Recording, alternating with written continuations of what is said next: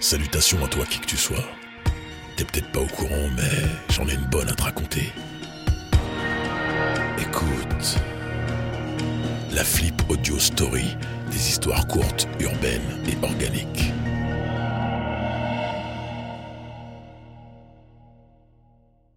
Aussi loin que je puisse me souvenir, j'ai toujours voulu être une dent. Ce fut par ces mots extrêmement curieux que Joseph Eckelmans, également appelé le cinglé de l'émail par la presse judiciaire un scandale, ou encore nommé la mâchoire humaine dans les grands médias, prit la parole le premier jour de son procès. Pour ce baroud d'honneur, il ne retint pas sa langue devant les magistrats qui n'en crurent pas leurs oreilles.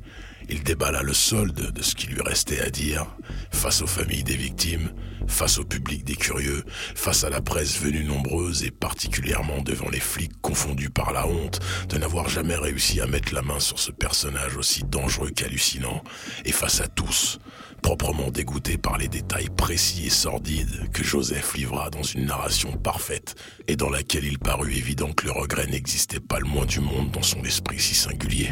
Il s'était rendu quelques mois plus tôt pour mettre un terme à des dizaines d'années de traque qui s'essoufflaient.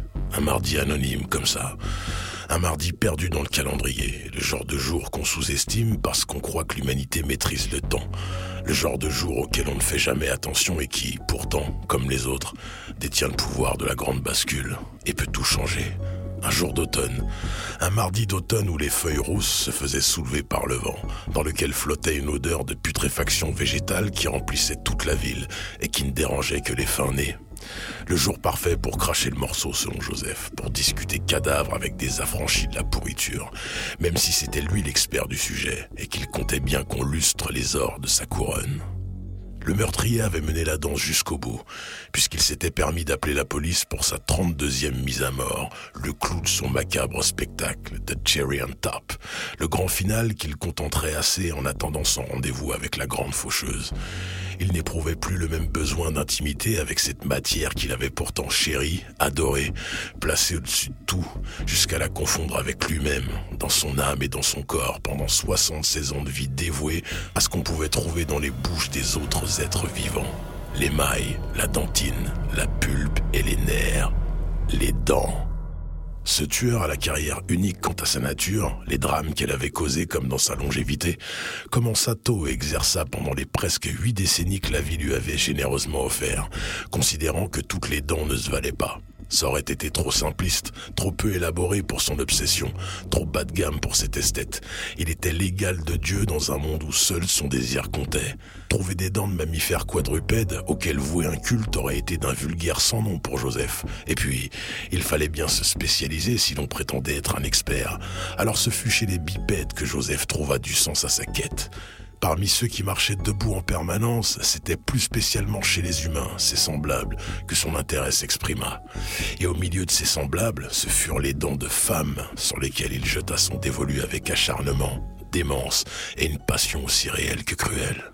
Dans la salle d'audition du commissariat de ce quartier huppé, les fonctionnaires se massèrent pour venir voir le phénomène Eckelmans. Dans un premier temps, pour être crédible face à ces gaillards qui lui enlevaient environ 40 ans de forme physique et toute une vie en ambition, car la sienne était maintenant accomplie selon ses propres critères, Joseph apporta avec lui ce qui convenait d'appeler un dossier choc, pour le moins, contenant une quantité de photos invraisemblables dont le verso de certaines mentionnait avec force détail le lieu, la date, le nom de la victime, ainsi que les sévices pratiqués sur cette dernière.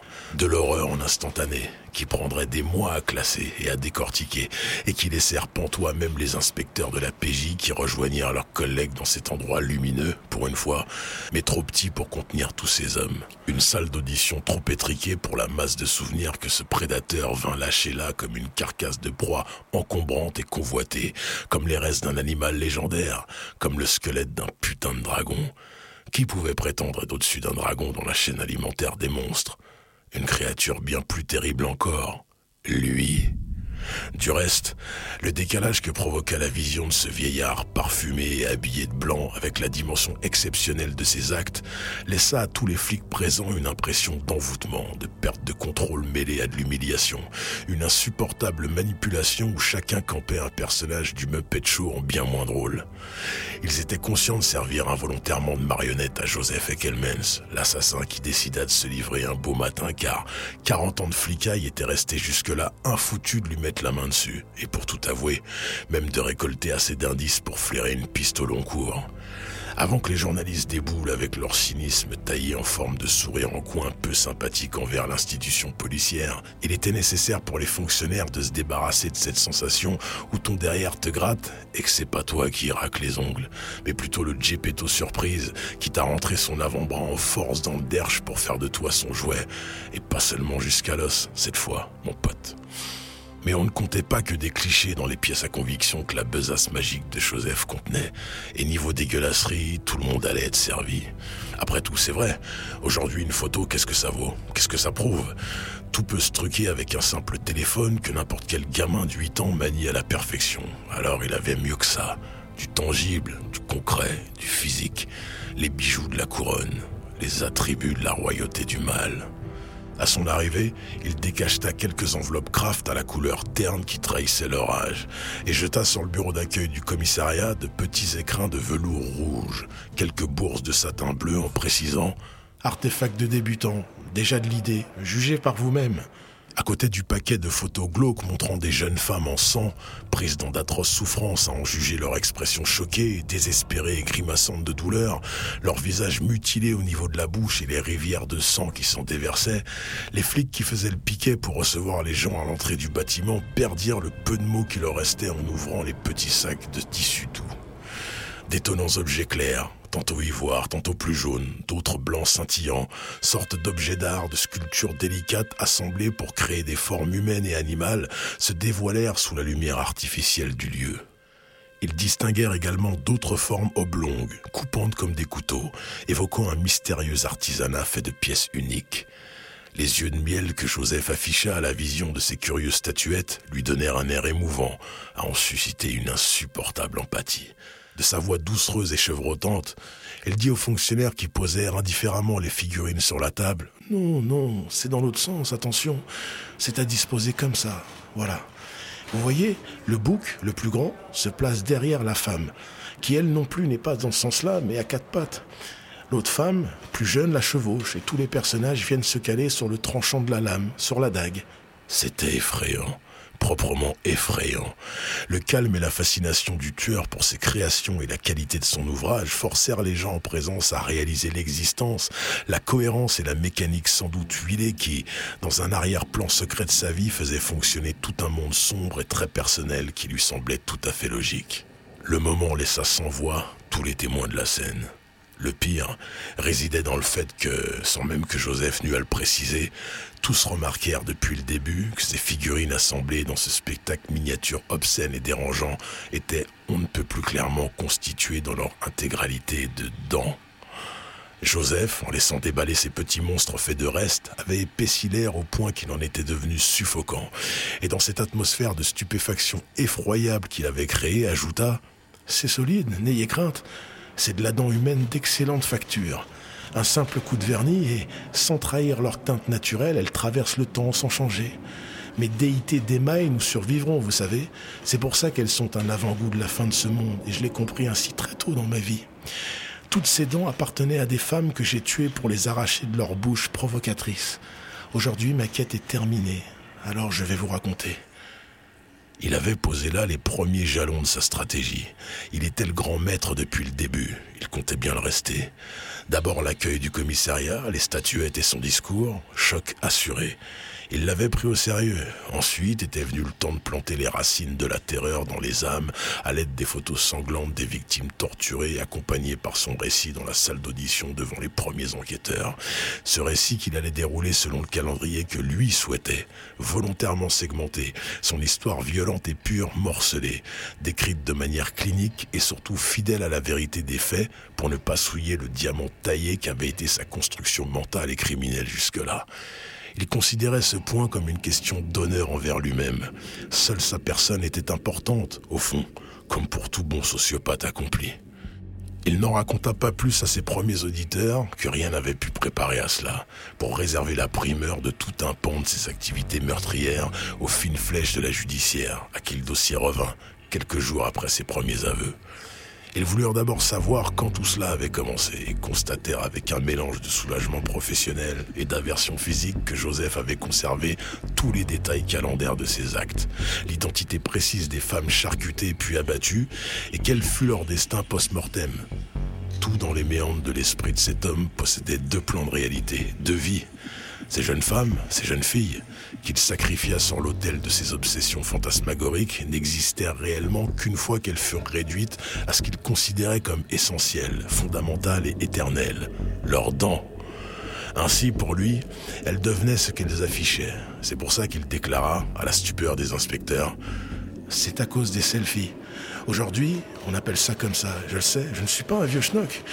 Mais c'est surtout et depuis toujours à cause des sourires. Tous ces sourires, toutes ces dents dévoilées, pleines de santé, véritables stimuli qui indiquent que celles qui les arborent sont saines pour la reproduction et avec lesquelles elles jouent la séduction à outrance. C'est l'intérieur qu'elles sortent à l'extérieur. Dehors, c'est toujours le risque. Et ce risque, pour elles, c'était moi. C'est bien pour ça que je ne suis pas beaucoup sorti dans ma vie. À part pour les ramener avec moi, ces putains provocantes exhibent la blancheur aguicheuse de l'intérieur de leur bouche pulpeuse au monde. Alors je les avale dans le mien, où je rends justice à leur plus belle nature. C'est leur souhait profond, moi je le sais, mais vous ne pourrez jamais comprendre ce degré de raffinement. C'est un secret entre elle et moi. Je les libère, je les transforme en ce que j'ai toujours voulu devenir moi-même, une de ces dents, et figurez-vous, messieurs, que j'y suis parvenu. Durant sa garde à vue, une perquisition chez lui s'imposa. Il encouragea d'ailleurs la police à effectuer son travail avec zèle. Joseph pensait que ça les aiderait à comprendre, à voir pour croire, car il n'ignorait pas la dimension abstraite de sa philosophie mystique et lointaine pour le commun des mortels. La découverte de son univers privé fut un moment éprouvant pour les policiers et fascinant pour les techniciens forensiques. L'hôtel particulier dans lequel Joseph avait passé sa vie était à son image, complexe et sophistiqué, une autre planète. Depuis l'entrée, certaines pièces n'étaient accessibles qu'en se baissant, ne donnant sur les pièces suivantes que par une porte minuscule au ras du sol. Chaque compartiment présentait des éléments de vie quotidienne, mais ordonnés de façon surprenante. Des verres et des bouteilles posés à l'horizontale, des tableaux devant les fenêtres, des fauteuils dont les dossiers faisaient face au mur. Il fallut parfois aux inspecteurs grimper sur des estrades hautes de plus d'un mètre, sans marche, tapissées de moquettes épaisses à la propreté impeccable, pour progresser plus loin dans les volumes de cette maison à la distribution intérieure unique. Ils furent obligés de s'engouffrer dans des tuyaux métalliques et de s'y laisser glisser comme à l'intérieur de toboggans fermés pour découvrir une salle plus grande, réfrigérée, plongée dans un curieux éclairage mauve, dans laquelle une odeur rappelant celle d'une boucherie bien entretenue s'étendait de part en part, et où en son milieu trônaient plusieurs gros objets mécaniques qui leur inspirèrent une terreur immédiate. Et pour cause, il s'agissait des machines de torture fabriquées par Joseph. Ces machines d'extraction, d'arrachage, d'écartèlement, toutes mises au point pour soustraire violemment à ses victimes l'objet ultime de son désir, les dents.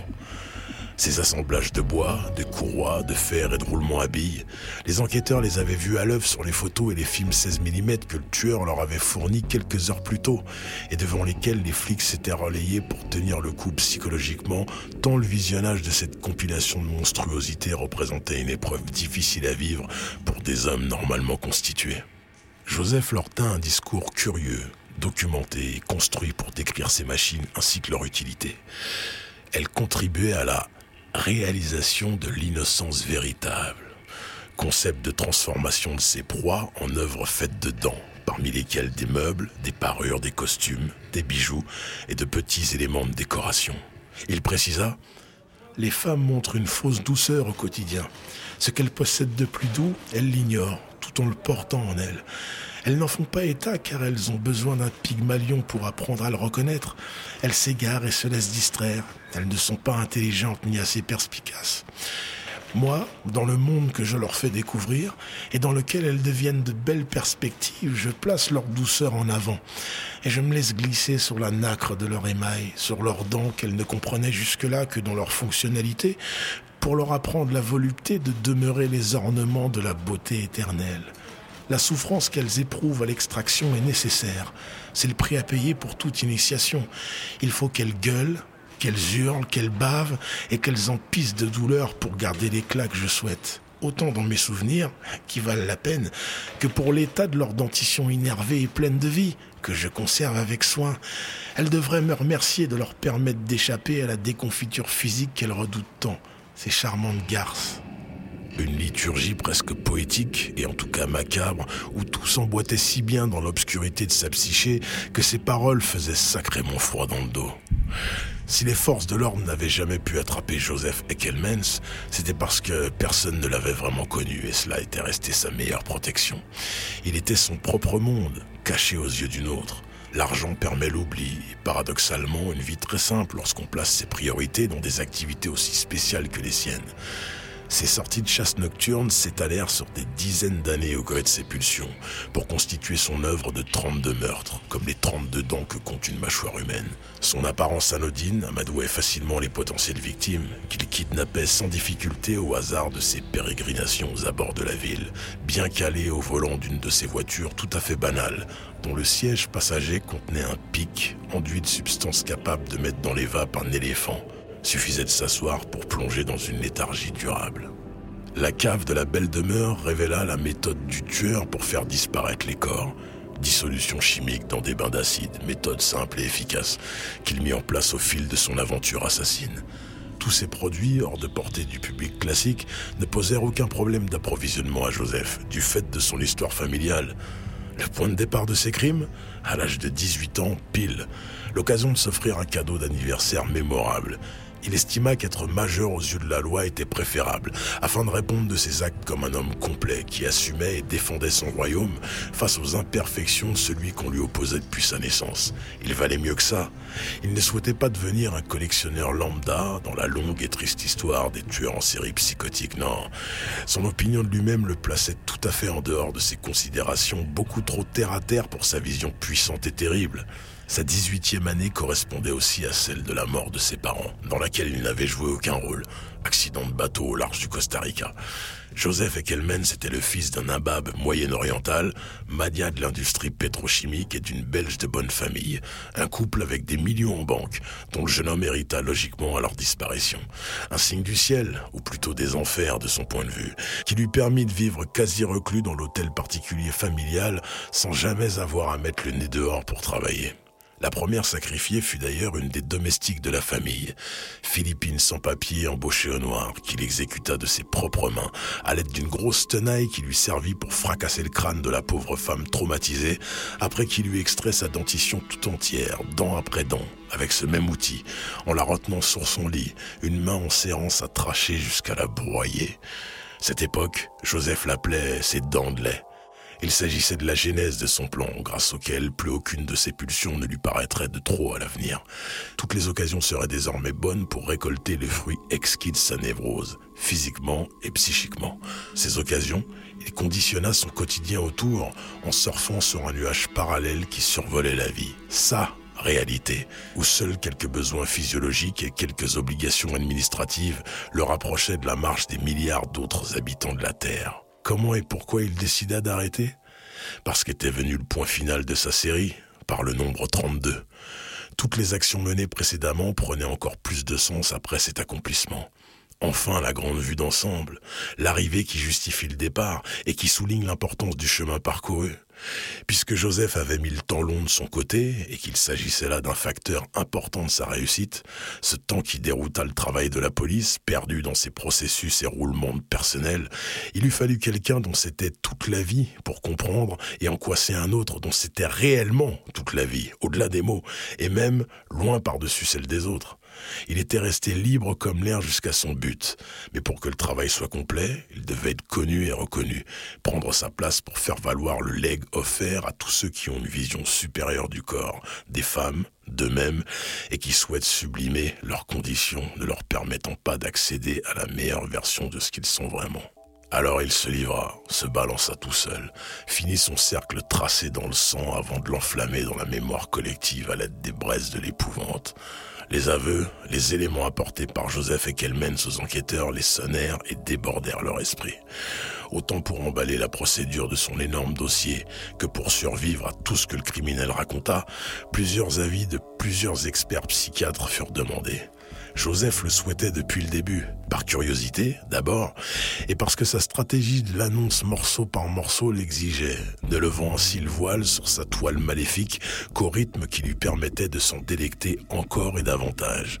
À ses experts, Joseph détailla plusieurs moments particulièrement sordides, pour les tester, pour brûler leurs nerfs, et dans l'espoir de finir au firmament des fétichistes dans les archives historiques de la profession. Il décrivit comment il léchait les dents arrachées, uniquement les dents saines, cela va sans dire, pour ingérer le premier sang de ses victimes, celui de la souffrance, pour que ce sang récolté passe à travers lui comme un filtre vers une forme plus pure.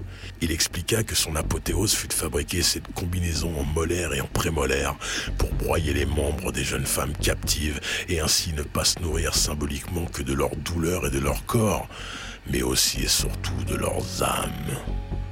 Joseph connaissait Freud et savait fort bien que les psys l'emmèneraient faire un tour de ce côté de la théorie, mais il pas net en expliquant que s'il lui était arrivé d'éjaculer à maintes reprises lors de ses opérations funestes, car trop excité de côtoyer de si près sa propre vérité, il n'avait jamais abusé sexuellement d'aucune de ses martyrs.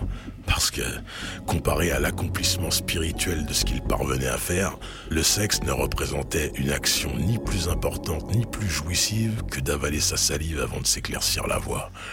Les experts eurent beau creuser au marteau-piqueur dans le passé du coupable, ils ne trouvèrent rien sur l'origine du mal, rien de traumatique dans son enfance qu'il destinait à tuer 32 femmes après les avoir torturées pour leur extirper les dents. Il ne venait pas d'un milieu de dentiste ou de prothésiste dentaire qui l'aurait influencé de façon malsaine. Non. De sa naissance à sa première exaction, sa vie fut claire comme de l'eau de roche et lisse comme un lac gelé. Ce qu'il cherchait était là bien avant, là depuis toujours, terrifiant, froid, logique et à l'aune de sa propre mesure, déjà parfaitement façonné et prêt à fonctionner pour faire un carnage.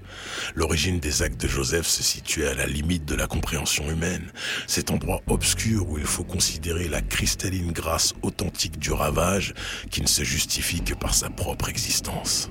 Le dernier acte de révélation de Joseph Eckelmens prirent place lors de son procès, médiatique s'il en fut, passionné et douloureux pour tous jusqu'à l'international. Pourtant, jour après jour, il n'y eut aucun suspense haletant, aucun twist dont raffolent les foules en manque de sensations, aucun retournement de situation dont les lecteurs de polar et de canards de détectives et d'enquêtes sont friands. Le coupable était seul et avait tout dit. C'était lui, tout simplement. Et il avait donné tous les éléments pour le prouver en étayant ses dires. Le tout formait un récit méticuleusement raconté, un quadriptyque immonde, de quelqu'un qui avait réussi sa vie de l'autre côté d'un miroir connu de lui seul, au reflet qui paraissait abject, hideux aux yeux de la plèbe, mais qui avait toujours semblé à Joseph comme la seule voie possible, une évidence absolue. C'était la vie, ni plus ni moins, sa réalité, une forme de réalité à l'image de cet homme paradoxal, brutal et raffiné, imprévisible et patient, dont les limites échappaient à tout à chacun et questionnaient le monde sur la nature profonde des choses. Des contours définis par des notions sibyllines, dont nous sommes pourtant construits pour en épouser les règles et en ayant conscience de ne pas les avoir créées et même de ne pas les comprendre pleinement. Vieux, Essoufflé, pris entre les canines du système, il est de perpète avec période de sûreté incompressible et de tout ce que put faire la justice pour s'assurer qu'il crève derrière les barreaux. Au tribunal, les dernières paroles de Joseph Eckelmens furent Je n'ai désormais de compte à rendre qu'à la mort et au diable. En ce qui concerne la première, il préféra ne pas en dire plus sur leurs futurs échanges. Et quant au diable, il déclara lui répéter au moment venu cette phrase mot pour mot. J'aurais porté ma lumière jusqu'au bout, moi aussi, entre les incisives et jusqu'au pied des démons.